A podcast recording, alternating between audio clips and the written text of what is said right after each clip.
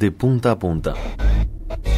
Aquí comienza por Urbana BA. Urbanaba, Urbana, BA. Bueno, como sea. Aquí comienza Pasión Deportiva. Toda la información del deporte en un solo lugar. Con ustedes, los protagonistas. No pelees no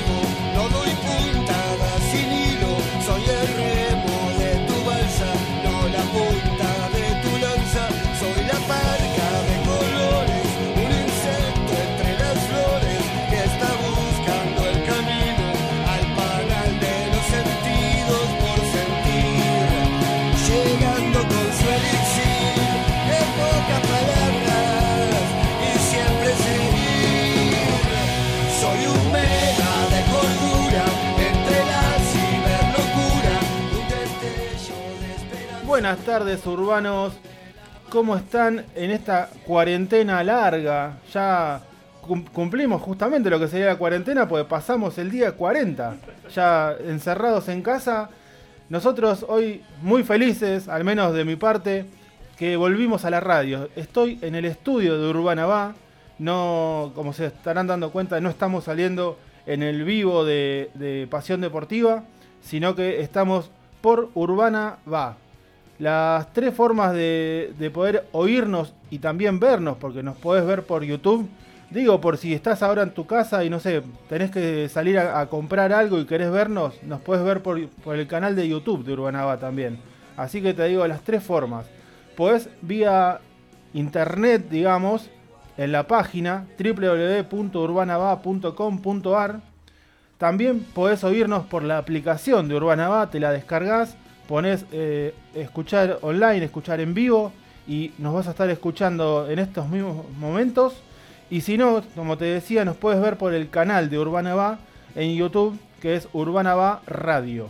Así que bueno, hoy 30 de abril quiero empezar, eh, no sé si nos estará escuchando, supongo que sí, es el cumpleaños número 53 de mi hermano, así que le vamos a mandar un saludo y un abrazo gigante a, Hugo, mi hermano, este, y hoy no te podés ir de Urbana Va, hasta las 19 horas, todas las noticias del deporte, ya estamos enganchados con eh, Juan David, Pavón, nuestro compañero colombiano que nos va a estar trayendo las novedades, como siempre, de, los jugadores argentinos en Colombia. Más que novedades, datos, ¿no? Porque no hay muchas novedades debido a la cuarentena. Después vamos a estar eh, en una entrevista con el capitán de los murciélagos, el equipo de fútbol para no videntes, eh, equipo campeón del mundo, eh, con múltiples medallas y copas obtenidas.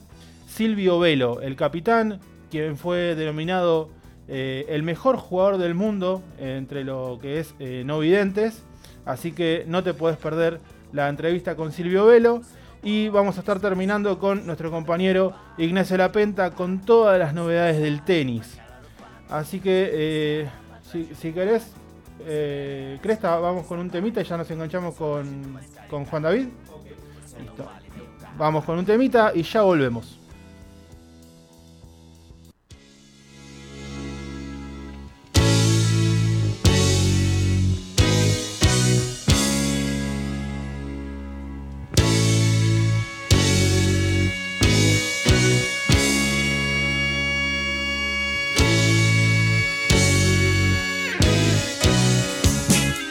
My girl's mad at me. I didn't wanna see the film tonight. I found it hard to say. She thought I'd had enough of her. Why can't she see?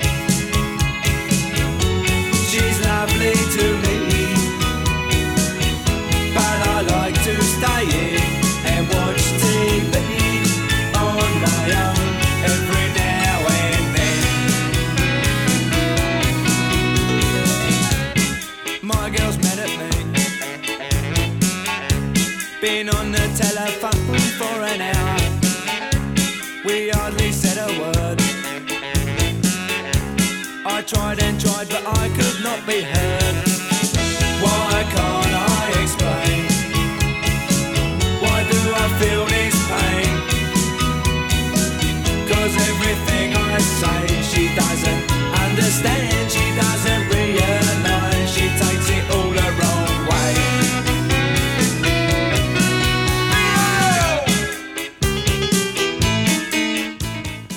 Bien, regresamos con Pasión Deportiva y ya estamos conectados con nuestro compañero Juan David Pavón, mi pana colombiano. ¿Cómo estás, Juan? Hola Ale, muy bien, bueno, otra semana más acompañando a nuestros oyentes, otra semana más con otro programa de Pasión Deportiva, contento y, y pasan cosas con jugadores argentinos en Colombia, aunque muchos creen que todo está muy tranquilo allá, eh, los argentinos en Colombia dan noticias. Bien, entonces tenemos eh, novedades, como decía yo, de lo que son los argentinos en tu querida tierra. Sí, Ale, pues hablamos hace dos semanas de Matías Pisano, que Matías Pisano eh, tenía su vencimiento de contrato el próximo 30 de junio Es verdad. y tenía oferta, tenía, te- tenía ofertas de Chile y de España, pues ya hubo sondeos de la Universidad Católica de Chile para llevarse a, a Matías Pisano. Está- La Católica está interesada en llevarse a, a Matías Pisano, pero eh, hay un inconveniente en el club chileno que es que ya hay cinco extranjeros, Ah, cinco jugadores argentinos, entre ellos eh, quienes son Fernando Sampedri, eh, Luciano Agüed, Matías Dituro, Gastón Lescano y el enano Diego Bonanote. sí. Entonces, al estar el, el cupo de extranjeros lleno, eh, Pisano no tendría lugar, pero hay una esperanza para el club chileno si se lo quiere llevar porque eh, Bonanote podría ir a jugar a Uruguay. Entonces, si se va Bonanote, Pisano podría formar, formar parte de la Universidad Católica de Chile. Mira que bien. Y te, te hago una, una consulta, capaz te, te comprometo y te pido disculpas si es así, no sé si tenés el dato. San Pedri, ¿no está a préstamo hasta junio de Rosario Central? Eh, no, te- no tengo el dato, Ale, porque, pero, Bien, pero sí, no sí había, sí había escuchado, eh, había, él, él, estaba a préstamo, pero no sé si es hasta el 30 de junio o hasta diciembre. Claro, claro. Este, si no me equivoco, él está a préstamo hasta mitad de este año, eh, que fue una, una especie de multa que le puso Central por la foto esa que, que publicó con la camiseta de River. Sí, sí, sí, me acuerdo de esa imagen polémica que, que le generó su salida del club canalla. Sí. Bueno, seguimos. Mientras tanto, yo estoy buscando eh, datos sobre San Pedro y a ver hasta cuándo tiene el préstamo. Porque, eh, por- porque hay que ver también por la normativa FIFA a ver si Pisano puede ser transferido a otro club, lo que hablamos de la normativa FIFA, ¿no? Sí, sí. Entonces, eh, cre- creo que puede ser una de las novelas, eh, no del verano, la- de las novelas del invierno, este posi- esta posible pase de San Pedro a la Universidad Católica, que es el club que ya realizó sondeos más específicos por él. Bien. Eh, si yo estoy eh, acá, ya tengo datos y está bien lo, lo que decís vos. Eh, tiene. El préstamo era hasta ahora hasta junio, pero lo extendió hasta junio de 2021. Así que estabas en lo cierto. Perfecto, Ale. Otra noticia eh, de los argentinos en Colombia, les voy a hablar de Jonathan Figueira, que es un, volan, un volante que en la Argentina eh, llegó a jugar en Villa Dálmine y llegó a jugar en Atlanta. Mira. Y en, en 2019, en julio del 2019, fue transferido al Deportes Quindío de Colombia, que es un club que juega en la ciudad de Armenia, una de las ciudades más lindas de Colombia, con mejor clima, con gente espectacular, eh, una de las ciudades más recomendables de hecho para visitar en Colombia cuando ya se pueda volver a viajar, es pertenece a la, a la zona cafetera que es de los destinos imperdibles de allá. Y Figueira eh, llegó al club de la ciudad de Armenia y estuvo lesionado, estuvo lesionado por una molestia en su rodilla, eh, esto antes de que se diera lo, todo este tema de la cuarentena. Pues ya Figueira se recuperó y bueno, está cumpliendo la cuarentena allá en Armenia y la, su, intención es quedarse en el Quindío hasta el 31 de diciembre, que es cuando tiene contrato. Eh, hay que recordar, Ale, que Figueira tiene 28 años, es nacido en Tigre, en la provincia de Buenos Aires, y eh, en Villadalmin estuvo entre 2013 y 2018 y en Atlanta entre 2018 y 2019 antes de ir al Quindío. Y al Quindío lo dirige otro argentino, Colombo argentino porque ya tiene la nacionalidad colombiana porque vive en Colombia desde 1977 y es Oscar Héctor Quintabani. ex arquero que estuvo en la, en la Argentina en las inferiores de River y en Argentinos Juniors. Y en Colombia dirigió a Pereira, Quindío, Tuluá, Cali, Pasto, Nacional, Millonarios, Pereira, Junior, Cúcuta, Río Negro y Tolima y fue campeón con Pasto y Nacional. Sí, re- recordaba que lo, lo habías nombrado, si no me equivoco, fue el programa pasado, a Quintabani. Este, pero bueno, te, te, te dejé seguir. Bueno, y es, estos, estos son lo que fueron las, las, las noticias actuales de, de- de lo que está pasando en la actualidad con los argentinos en Colombia. Y ahora vamos a recordar a los mejores argentinos de todos los tiempos en Colombia. Ya vamos a, a lo que es un regreso al pasado Vamos con ellos. y vamos a recordar a Ángel David Comiso, muy querido por los hinchas de River Sí, sí. Y, Muy y- que- y los muy- de Banfield también, no nos olvidemos. y los hinchas del taladro también. Recordemos que Comiso, Comiso eh, fue clave en los títulos de River del 2002 y, y del 2003. Con River, de hecho, gana cuatro títulos. Eh, estuvo también en el fútbol mexicano. Y en, pero Comiso pasa por Colombia en 1993, va a jugar al América de Cali y ahí es dirigido por Francisco Maturana, aquel técnico colombiano reconocido que dirigió selección, selecciones Colombia y dejó una huella importante en el fútbol cafetero. Sí, también, Pues sale. también dejó una huella importante con el 5 a 0 de Argentina en, en las eliminatorias.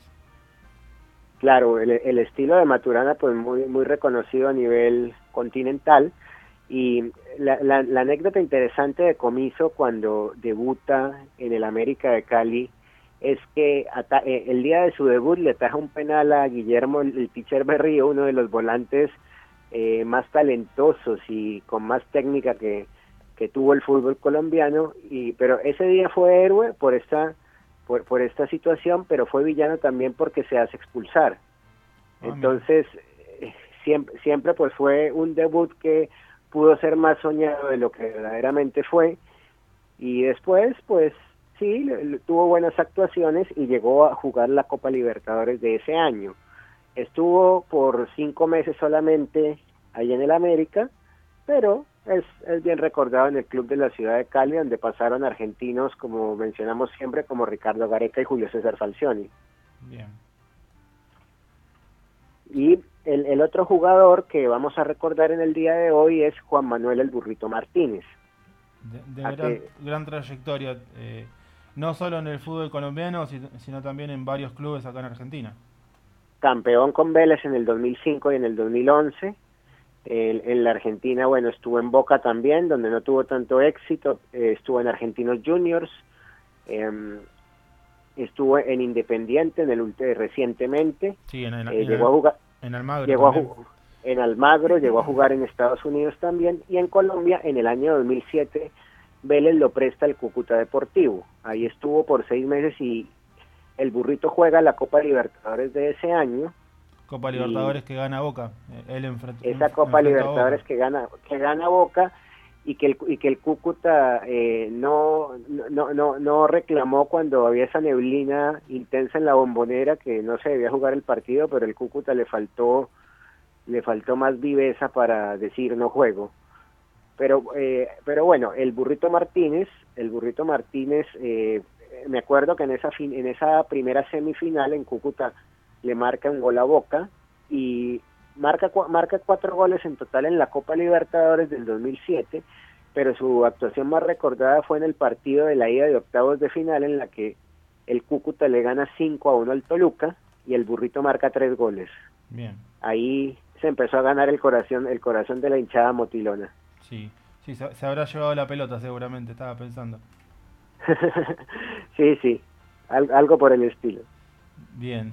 Eh, me, me hablabas eh, de- del burrito Martínez, que está eh, en el ascenso argentino, si no me equivoco, si- sigue en Almagro, ¿no? Claro, está en el, está en el tricolor el equipo de José Ingenieros. Bien. Eh, Juan, ¿tenés algo para ir cerrando? Tenemos que ir con, con la nota. Eh, por, por, por hoy es todo, Ale, pero bueno, la, la semana que viene, el jueves que viene, tendremos más noticias y vamos a seguir recordando a los mejores jugadores argentinos de todos los tiempos en Colombia. Dale. Te agradezco una vez más la participación y nos estamos encontrando ya desde la radio el jueves que viene eh, acá en Pasión Deportiva. Será hasta el jueves que viene, dale un abrazo. Hasta el jueves que viene, nos estamos viendo, amigo. Bien, seguimos con Pasión Deportiva. No, se olviden, eh, ya viene Nacho con todas las noticias del tenis. Mientras eh, vamos a estar con, con la entrevista con Silvio Velo. Silvio Velo que tiene, la verdad, un montón de, de un gran palmarés. Me pongo a repasar. En la Copa América del 97 fue subcampeón. Todo esto con la selección argentina, obviamente, ¿no? En el Mundial del 98 fue subcampeón. Copa América del 99 fue campeón. En el Mundial del 2000 subcampeón. Copa América 2001 subcampeón en Brasil. Campeonato del Mundo en 2002 fue campeón en Brasil. En la Copa Preolímpica campeón en Buenos Aires en 2003. En los Juegos Paralímpicos 2004 medalla de plata en Atenas. En Copa América 2005 fue campeón en Río. En el Campeonato del Mundo 2006 fue campeón en Buenos Aires. En el Para Panamericano 2007 fue subcampeón en Río, de Janeiro. En los Juegos Paralímpicos 2008 eh, se llevó la medalla de bronce en Pekín. Y en el Para Panamericano 2011 fue subcampeón en Guadalajara. Un deportista nato, un, un deportista que escaló el, Aconcagua, o sea, fuera de lo que es el fútbol, demuestra eh, su pasión por el deporte. No, no, no, lo hace cualquiera, escalar el Aconcagua y, y además teniendo en cuenta su, su dificultad eh, visual. Así que la verdad que es absolutamente un mérito para Silvio Velo, que ya lo vamos a estar teniendo al aire. Eh, además, eh, menciones eh, personales, todo eso que nombré antes fue de la selección argentina. Las menciones personales eh, tiene el premio Olimpia del 2002, los premios Jorge Newbery eh, en, en, los años 2004, 2005, 2006 y 2011. Revelación deportistas destacados en los premios Clarín de 2004 a 2007 y además 2010 y 2011. Ya voy a estar eh, presentándolo a Silvio Velo. Eh, además fue abanderado en los Juegos Paralímpicos en 2004 y 2008. Eh, personaje del Bicentenario, Gobierno de la Ciudad de Buenos Aires 2010. Personaje del Bicentenario, Presidencia de la Nación 2010. Y Premio Conex 2011. Después de esta presentación, paso a saludarlo. Hola Silvio, ¿cómo estás? Hola, buenas tardes, ¿cómo están ustedes? Una alegría enorme poder charlar con ustedes. Muchas gracias, Silvio. Bien, eh, nosotros te comento, eh, estoy yo solo acá en la radio, los chicos eh, ah. están viéndonos por las diferentes redes sociales de, de, la radio y como teníamos pensado hacer la nota vía vivo de Instagram, lo que hicimos fue que eh, los chicos me pasen las preguntas que, que, te hubieran hecho si estarían acá en la radio conmigo. Así que eh, yo tengo una listita de preguntas que te voy a ir haciendo que son propiamente de mis compañeros, ¿sí? Ah, perfecto. Bueno, bueno. Bien, eh, ¿cómo estás viviendo esto, esto de, de, la cuarentena? ¿Cómo lo llevas? Y acabamos, bien, bien, la verdad que tranquilo, eh, en casa, como corresponde. Eh, ahí haciéndome fuerte con el valor paciencia, tolerancia, obediencia, creo que son los valores que hay que remarcar en esta en esta época, ya que, bueno, eh, hoy por hoy el, el, quienes nos están dirigiendo dicen quédate en casa y creo que bueno, ellos son los indicados, ellos son los que saben que, que bueno, por dónde va el, el tema del, del coronavirus, ¿no? Así que nos tenemos que quedar en casa y bueno, creo que es hoy por hoy es el la forma de combatir esta, este flagelo, ¿no? Me parece perfecto. Y en cuanto al tema eh, de entrenamiento, ¿cómo lo estás llevando? Eh, bien, también, o sea, se puede perfectamente. Eh, por suerte, o sea, la te tecnología, capaz que en otras épocas a veces he estado com com complicado, ¿no? Pero bueno, hoy por hoy, yo, vía Zoom, por ejemplo, estamos entrenando con los murciélagos.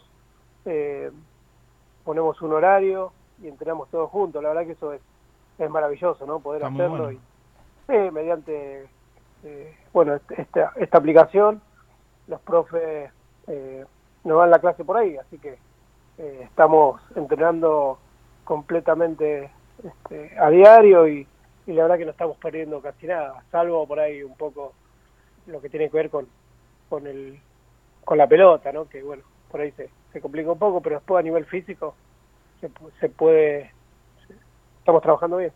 Bien, yo este in- informándome, viste, estudiando un poco eh, a quién iba a entrevistar, si bien obviamente sos conocido, tenés un montón de notas hechas, quería saber bien a quién iba a quién iba a entrevistar y leo que ten- eh, leo, leí en estos días que tenés 48 años. ¿Es normal para el fútbol de no videntes un deportista de tu edad o eh, la verdad que sos un privilegiado?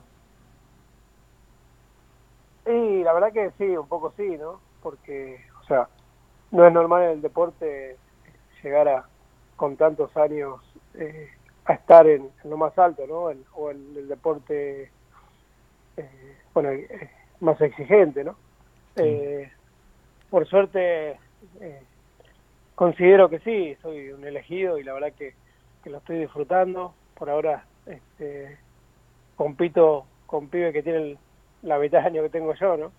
Este, muchos tienen la edad de mis hijos, así que imagínate. Todo un mérito. Eh, pero bueno, hoy por hoy tengo tengo ganas de hacerlo, este, siento siento esa pasión que, que tuve siempre y, y, y sobre todas las cosas eh, eh, creo que, que me puedo me estoy me adapté muy bien a porque bueno el fútbol imagínate hace 30 años que estoy dentro de esto y ha cambiado ha evolucionado muchísimo ¿no? y por suerte siempre me pude acomodar y, y puedo seguir estando ahí y, y lo bueno que me sigan eligiendo no en sí. este- a cargo de en este caso de los murciélagos Bueno, fui- fuiste nombrado mejor jugador del mundo, o sea, si, si no te eligen es porque algo mal está- están haciendo, ¿no? Y bueno, eso no, para mí, o sea, ya te digo, eso en su momento. Sí. El, el tiempo pasa para todos y sabemos que hoy por hoy, contra la juventud, mucho no hay que hacer, solo queda trabajar, sacrificarse aún más de lo que lo hacía antes, porque bueno, si no, obviamente no podría estar ni siquiera eh, compartiendo cancha con, con ninguno de ellos, ¿no? Porque hoy por hoy los pibes vuelan. Pero bueno, pues ya te digo, uno tiene lo suyo también, este, tiene la disciplina, tiene la, la, la disciplina de seguir entrenando. Y ya te digo, entreno más que, que entrenaba antes, porque si no, no podría estar. Sí, el doble, bueno, me la imagino. experiencia obviamente también suma y, y nada, ahí lo estamos peleando. Bien, y te- me decías este, que hace 30 años que estás en esto, saco la cuenta, son 10 a los 18 habrás empezado. ¿Cómo hiciste para, para comenzar? ¿Fuiste solo? ¿Te llevaron? ¿Cómo, cómo se te dio por arrancar con, con el deporte? No, no, estoy de los comienzos del fútbol sala para ciegos. Eh, por suerte, el profe que, que el mentor un poco del, fútbol para ciegos en la Argentina eh, me conocía de, de una institución de, de personas ciegas, él trabajaba ahí y bueno, me conoció este lugar y cuando armó el primer seleccionado de fútbol sala para ciegos me convocó y bueno, desde entonces estoy en esta en esta en esta selección, ¿no? Así que eh, estoy de los comienzos, creo que soy un pionero, porque bueno, obviamente el único que quedó de, ese- de esa época eh, soy yo, así que, que bueno, eh, me siento un poco el pionero de, todo esto. Está perfecto. Eh, bien, eh, me decía uno de, de- de los muchachos, justamente, si, si no me equivoco, era, era Juan, que salió recién al aire. Yo te, te pido disculpas si utilizo algún, algún término que, que te moleste, pero no sabíamos cómo modificarlo para, para no, justamente para no molestarte. No, me ofendés si lo modificás, o sea, Ah, creo que bárbaro. creo que creo que vivimos, este, o sea, no me podés inventar un, un lenguaje para hablarme, o sea, Está creo perfecto. que, claro, somos iguales, algo que, que no veo nada más. O sea, Perfecto. Después, Está después perfecto. la única diferencia puede ser esa, y vos tenés, vos podés tener otra diferencia con respecto a mí también, o sea, creo que a mí me tocó no ver, a otro le tocó, no sé, ser alto, Sí, otro le tocó ser bajo, otro gordo, otro flaco, o sea, siempre de alguna manera u otra este, van a decir, che, mirá qué flaco que es, che, mirá qué alto que es, che, mirá qué gordo que es, Sí. che, mirá, pobre, no ve. Bien. O sea, pasa por ahí. Entonces, eh, nada, el lenguaje es el mismo. De hecho, nosotros este, hablamos así, digo, chao, loco, nos vemos. Y bueno, este, lo, lo- lo usamos así o, y, y nada. O sea, no, no se puede estar inventando un, lenguaje para, para, para cada eh, Sí, para cada situación. limitación, si se quiere. Bien, eh, te, te- te- te hago la, la pregunta entonces. Eh, ¿Cuáles son la- la- las imágenes que vienen a, a tu mente en, en los momentos de, de- de entrenamiento? Eh, no sé, el, esfuerzo que tenés que hacer o, o algún momento que digas yo quiero entrenar para llegar a esto.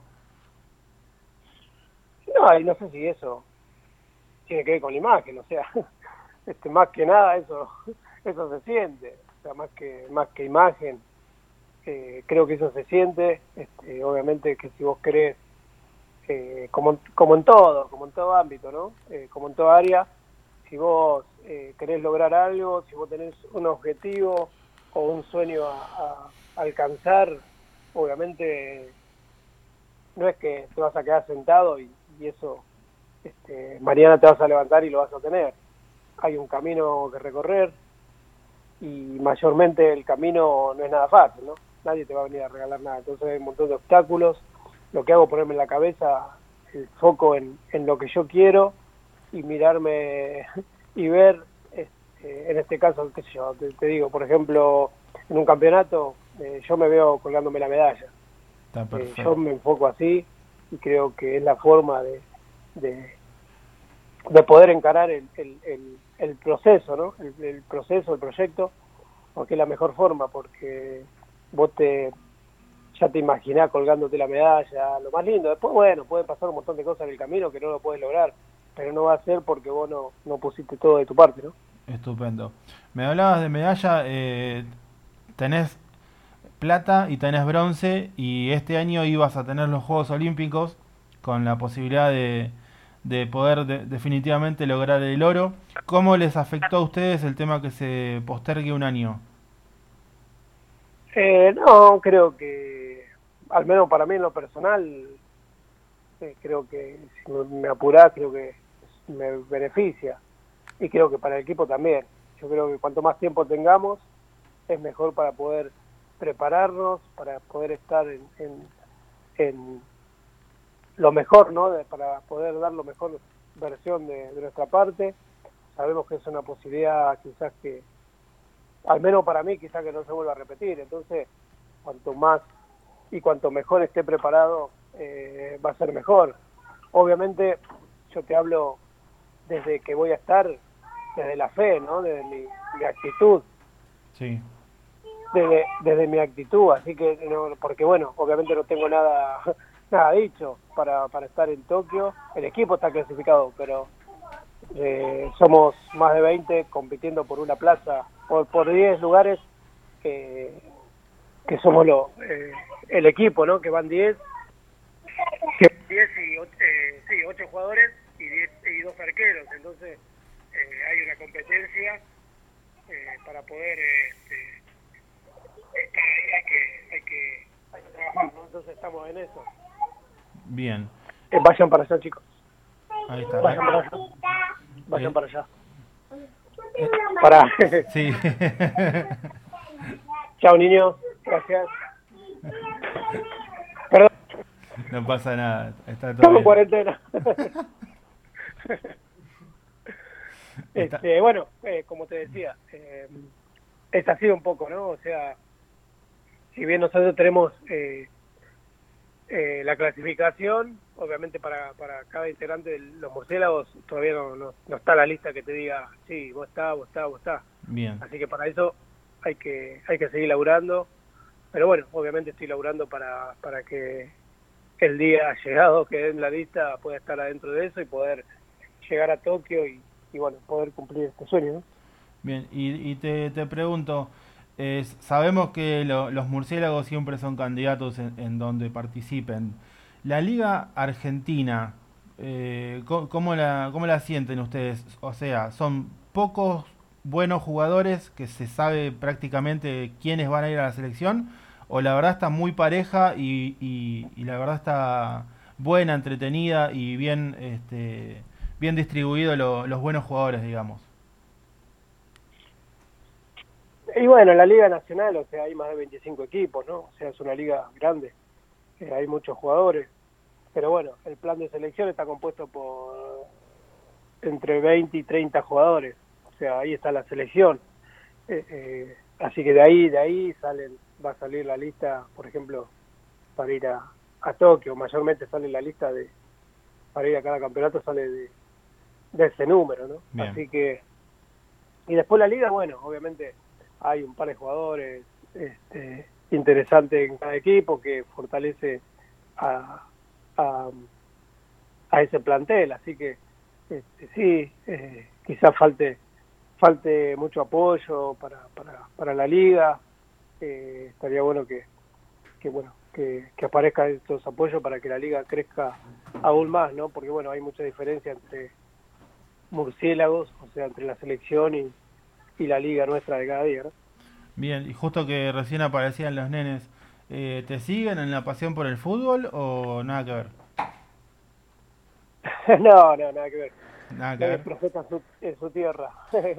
no, yo tengo siete hijos, de los cuales tengo dos varones y no, juegan, obviamente, juegan el fútbol porque, bueno, este, juegan sus amigos, juegan ellos, pero juegan en forma eh, nada, recreativa, ¿no? No, no, no, no tienen la, la pasión que tengo yo por el, por el deporte y, bueno, las chicas tampoco, ¿no? Bien, y, y como se dice, ¿sos de los padres que, que quieren que sigan la carrera de uno o que sean libres y que sean lo que ellos quieran?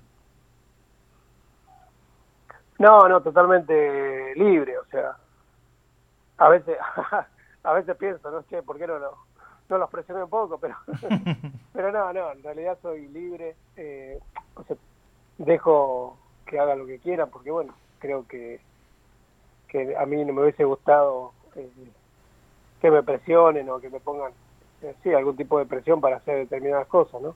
Bien, Entonces, mm, mm, no me gusta hacer esto con, con nadie. Entonces, a ellos tampoco, nunca le ejercí ningún tipo de presión, siempre lo dejé hacer lo que ellos querían y bueno, nada, este, a veces me pongo a pensar y digo, hubiese, sido- hubiese estado bueno, hubiese sido lindo, pero, pero nada, nada, nada más. O sea, lo que hago es apoyar. bien, te llevo, te llevo de vuelta a tus comienzos. Eh, ¿Soñabas o, a ver, siempre uno sueña con lo mejor, ¿no? Pero ¿pensabas que podías llegar a, a la selección argentina? Eso de, de que alguna vez te nombren como el mejor del mundo o simplemente arrancaste por, por pasión al deporte y que sea lo que sea.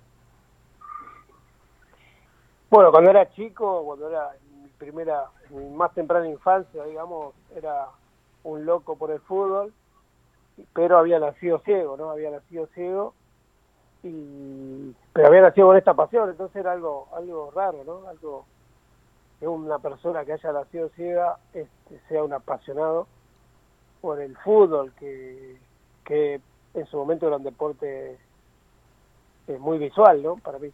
Sí. Eh, pero igualmente a eso yo ya jugaba cuando era muy chico en los potreros con mis amigos jugaba al fútbol obviamente no al fútbol convencional no jugaba al fútbol con- como jugamos ahora nosotros que con una pelota que, que tiene sonido y bueno y todo la, el reglamento que, que usamos no jugaba Sí. al fútbol me mezclaban los potreros con, con mis amigos Eh, y obviamente ya tenía un sueño yo quería ser jugador de fútbol. Lo que sí no sabía lo que lo que no sabía era cómo ni cuándo ni dónde. O sea yo no tenía ni idea que, que alguna vez lo iba a poder jugar pero yo era un apasionado del fútbol. Yo este, escuchaba todos los partidos imagínate escuchaba eh, los partidos de la B la D la C todo lo que te imagines porque era un, loco del fútbol cuando era muy chico.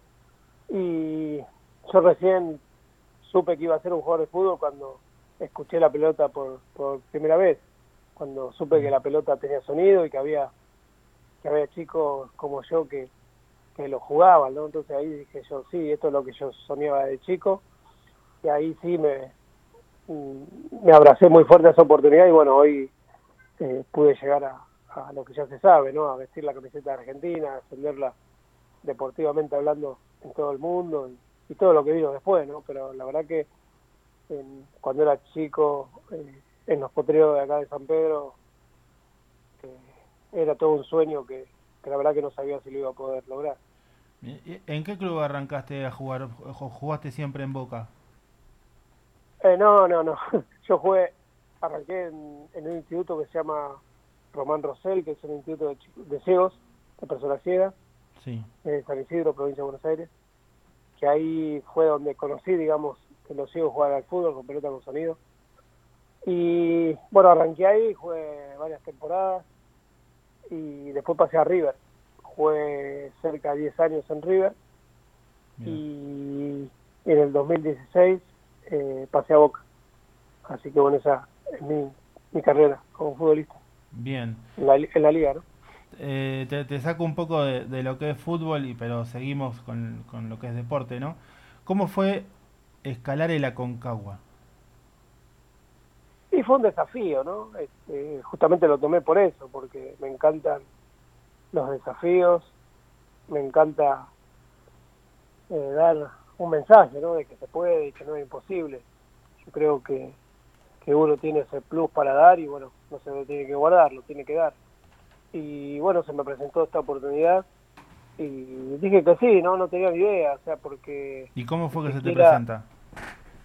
No, bueno, me, me, me, convoca una persona que estaba organizando eh, que estaba organizando esta esta experiencia eh, porque bueno estaba convocando a gente como como Fabricio Berto, como la Peque Pareto, eh, como a Julián Weiss, bueno personalidades de distintos ámbitos y, y bueno me convoca ¿qué te parece? si te gustaría y, le dije que sí, le dije que sí porque bueno, justamente era, me estaba dando la posibilidad de poder demostrar que, de poder demostrar eh, la superación, ¿no? Y que me iba a poder superar, que seguramente iba a encontrarme con un montón de obstáculos, un montón de barreras, y que, y que lo iba a poder hacer. La verdad que, que siempre, siempre pienso eso, ¿no? Pienso lo mejor. Y, y bueno, ahí de, de repente me encontré subiéndome a, a una de las montañas más altas del mundo sin haber subido a un cerro siquiera, ¿no? Eh, obviamente tuve una preparación eh, y ahí, bueno, si bien no hice cumbre, estuve muy cerca, llegué a, a 6.000 y piquito de metros, Bien. y pero bueno, fue toda una experiencia hermosa, ¿no? Una experiencia linda, eh, en todo sentido, ¿no? En cuanto a- al hecho de, de la superación, al hecho de, de conocer nueva, nueva gente, ¿no? Y, y, ese grupo que, que al principio ni nos conocíamos, en la montaña éramos todos uno, ¿no? fue, fue algo muy lindo, fue muy linda experiencia y, y sí, la verdad que fue dura también, eh, pero bueno, contento porque pude nuevamente superar eh, todos los obstáculos que se me fueron poniendo en el camino, ¿no? La, la verdad, eh, un, un ejemplo de, de, vida. Y te, te llevo más a algo, algo personal. Tener tantos, eh, ¿cómo, cómo decir? Tantas menciones, como decía recién, el Conex, el Clarín, el Olimpia. ¿Qué, qué, te, qué te hace adentro? Más allá de- del orgullo, me imagino. ¿Cómo, cómo se siente? Sí, por suerte, por suerte nunca le di mucha importancia a esas cosas. O sea, yo siempre consideré que son, son mismos, ¿no? Son mismos de la carrera, son cosas que te ayudan a, ir para adelante. Obviamente, eh, todo el mundo se motiva, ¿no? Cuando obviamente eh, te dicen tal cosa, te dan tal premio, o te reconocen, ¿no? Es lindo el reconocimiento. Pero yo siempre lo puse en servicio, en servicio del equipo, ¿no? Y, y, y, de mis amigos, de mi familia, siempre obviamente mi familia eh, este, lo tomó como, como un reconocimiento hacia mí, obviamente ellos, hacia mis padres, mis hermanos, siempre se llenaron de orgullo con eso, ¿no? Y, y yo también, pero siempre lo tomé muy muy tranqui, ¿no? Muy, muy como, bueno, esto es un premio y, y nada más, ¿no? Este, eh, yo siempre que todo eso lo puse al servicio del equipo porque bueno yo arranqué cuando esto no era nada no no lo conocía nadie fútbol para ciegos. Todo lo contrario, la gente dice, ¿qué, qué dicen? O sea, ¿qué, qué quieren hacer? ¿Quieren jugar al fútbol? Si no ven, ¿cómo hacen? Y bueno, era todo algo, una novedad, ¿no? Y bueno, con el paso del tiempo, a fuerza de resultados y, y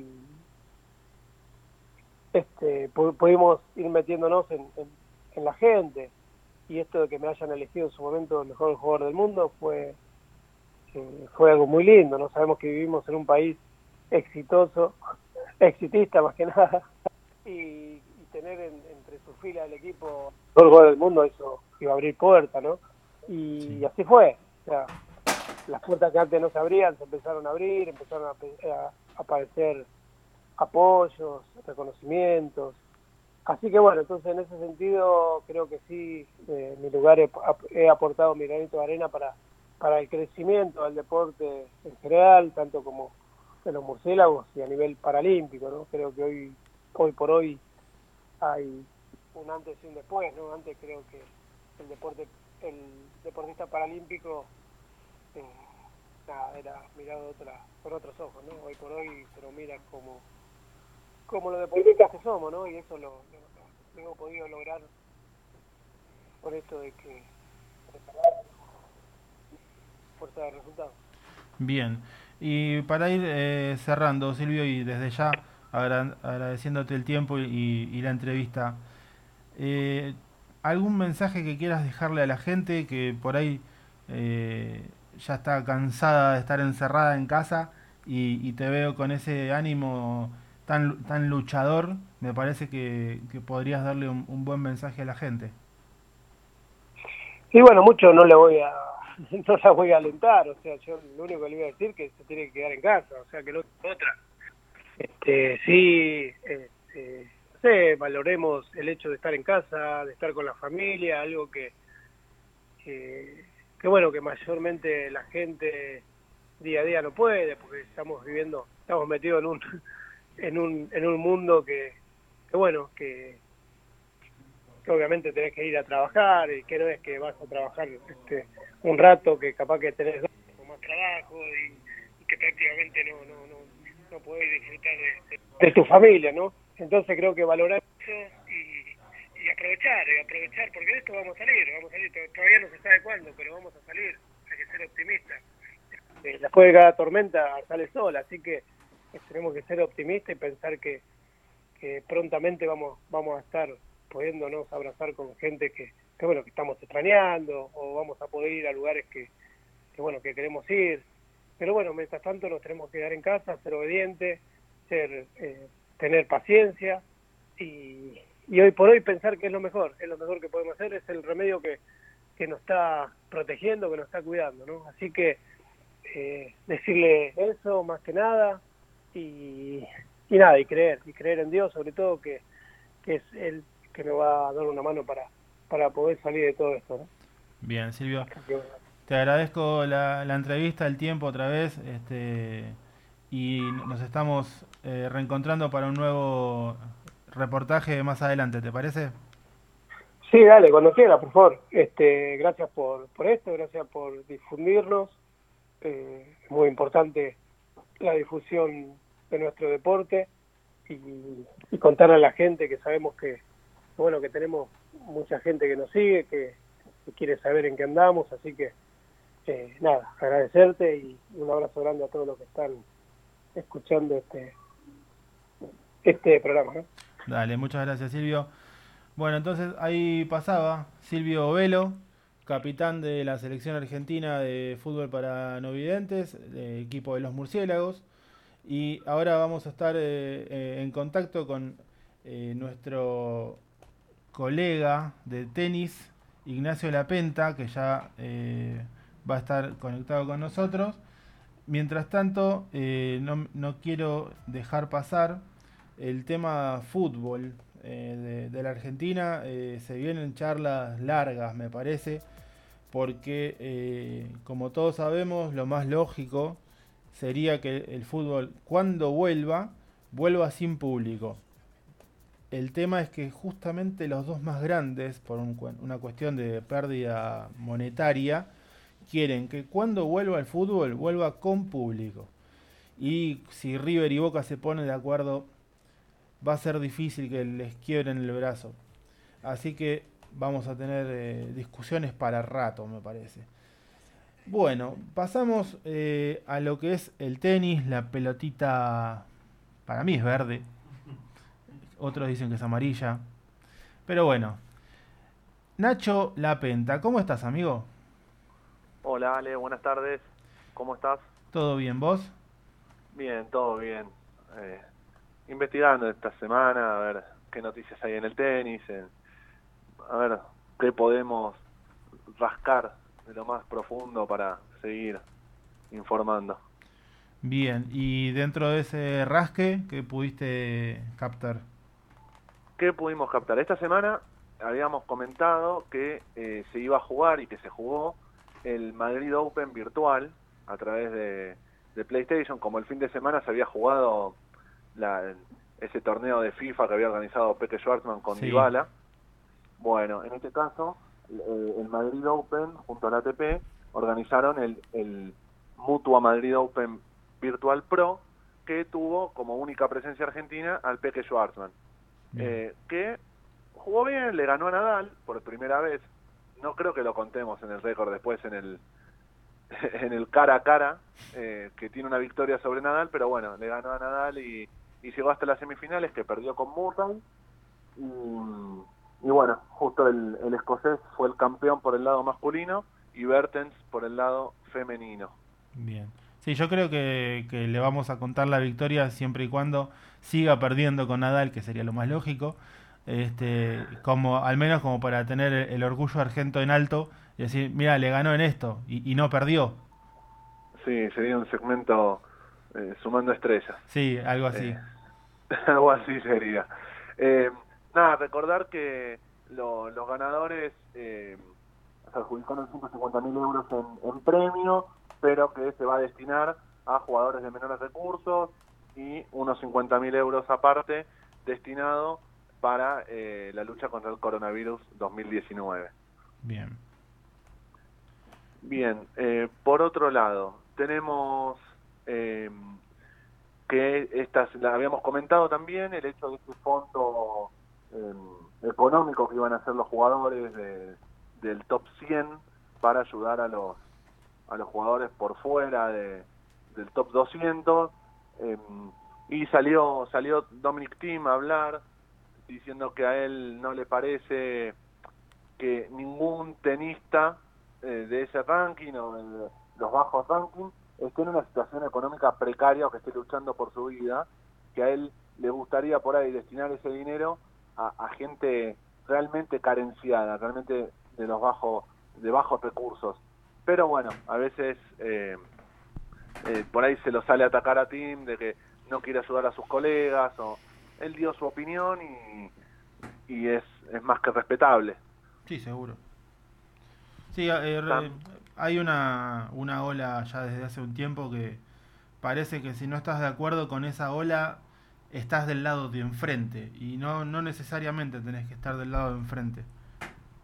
Exactamente. Él, o sea, su argumento principal es que dice, mira, hay gente que la está pasando peor que los tenistas que están eh, mal en el ranking, lo cual también eh, es cierto. O sea, Sí.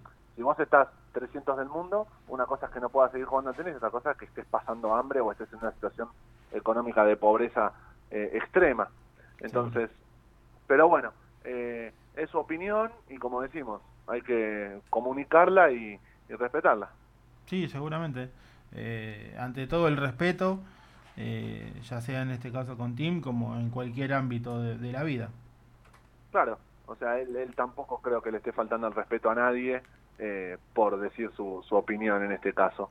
Eh, por otro lado, bueno, ya Nadal se había manifestado, eh, en- no en contra, sino preguntándose por qué no podemos jugar al tenis, teniendo en cuenta las distancias que se manejan en el tenis. O sea, para, para a la gente, eh, una cancha de tenis mide 23 metros de largo, o sea, es una distancia más que prudencial eh, para el coronavirus. Lo que sí habría que ver, y se está charlando, pero en realidad se está charlando en- muy informal, o sea, preguntándole a los jugadores a ver qué opinan, es hacer un- circuitos nacionales.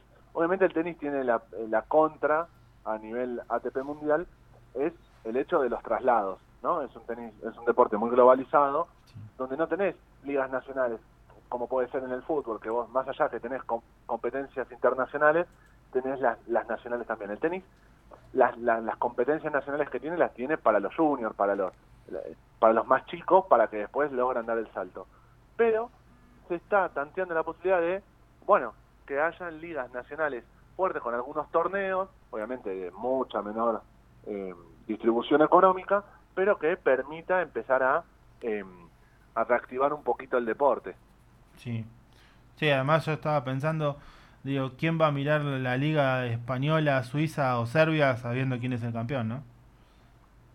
Sí, pero podemos entender donde otros otras ligas, por ejemplo eh, Argentina, que el, el número uno actual es el Peque Schwarzman, eh, es muy parejo Sí, en el sí. sentido de eh, donde tenés un Guido Pela, Leo Mayer, eh, donde Horacio Ceballos, eh, más chicos que se pueden ir fogueando al, al jugar contra ellos.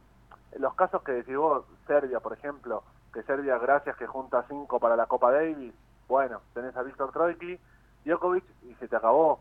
Pero bueno, hay otros países donde la, la Federación Francesa, por ejemplo, es el país con más jugadores en el top 100.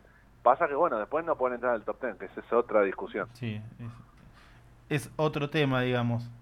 Sí, es otro tema, pero son los que más jugadores tienen a nivel eh, a, a nivel top 100 del ATP. Claro, es, es ¿Viste? como eh, llevándolo al fútbol, eh, Argentina y Brasil tienen, son los que más jugadores sudamericanos tienen en Europa, pero no todos son Maradona y Pelé.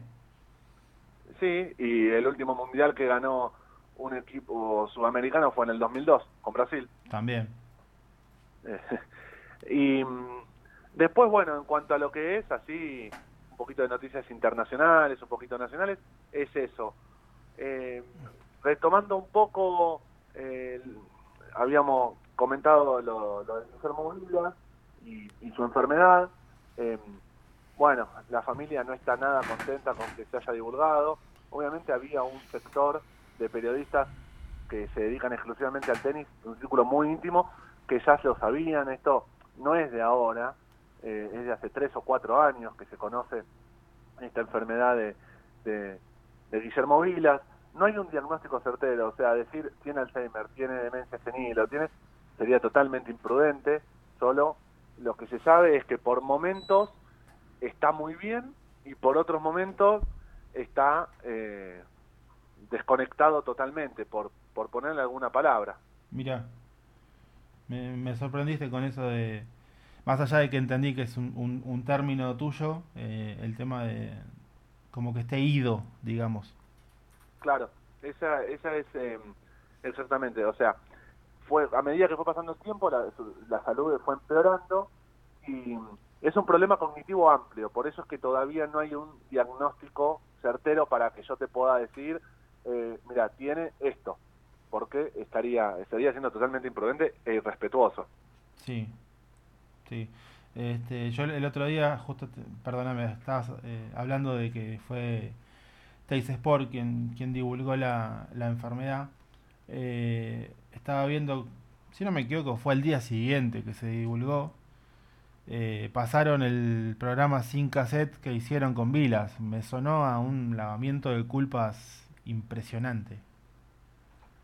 Sí, em, yo tenía que, bueno, Olé había sacado, está bien que Olé y TS Sport son del, del mismo grupo, eh, Sí. ¿no? Eh, del- son los mismos dueños, habían sacado esto eh, en contra de, la- de- de las intenciones de la familia y eso me parece lo más, lo más grave.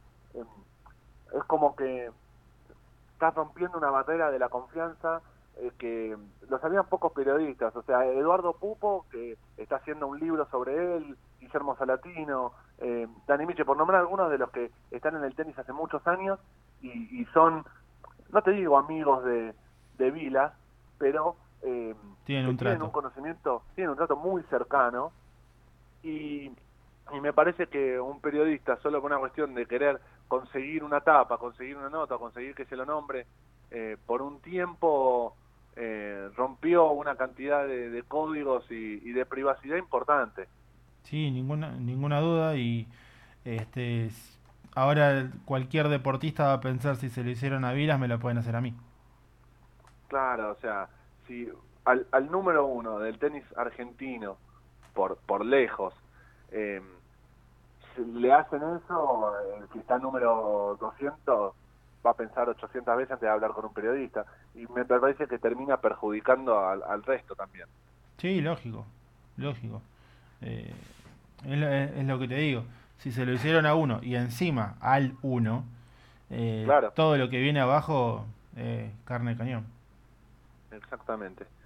Em, así que bueno, para, para terminar eh, con la información, bueno, eh, recomendar dos tenis, eh, dos tenis, dos libros de tenis, Sí. eh, para, como la otra vez habíamos recomendado películas o como a veces tenemos una agenda eh, de deporte virtual, tenía para recomendar eh, Open de Andre Agassi o Game Set and Mass de eh, Franco Davín. Franco Davín que fue el entrenador de Gaudio cuando ganó Roland Garros y de Del Potro cuando gana el US Open. Bien. Interesante. Ese es, es para hacer un, un programa sobre Franco Davín, un, un entrenador argentino ubicado en una elite mundial altísima. Ahora es el entrenador de Kyle Edmund, pero bueno, hasta hace poco lo tuvo a Fabio Fonini también. Sí. Este, entrenador de, de Coria, Dimitrov, et- etcétera. sí, Fabio Fonini que eh, acostumbra a tener buenos eh, torneos acá en Buenos Aires. Sí, sí. No, eh, la última edición, o las últimas dos que hizo Córdoba y Buenos Aires, eh, hizo una seguidilla por toda Sudamérica de primeras rondas, desde eh, hizo Chile, Argentina, o sea, Buenos Aires, Córdoba, Río y Acapulco, todas primeras rondas.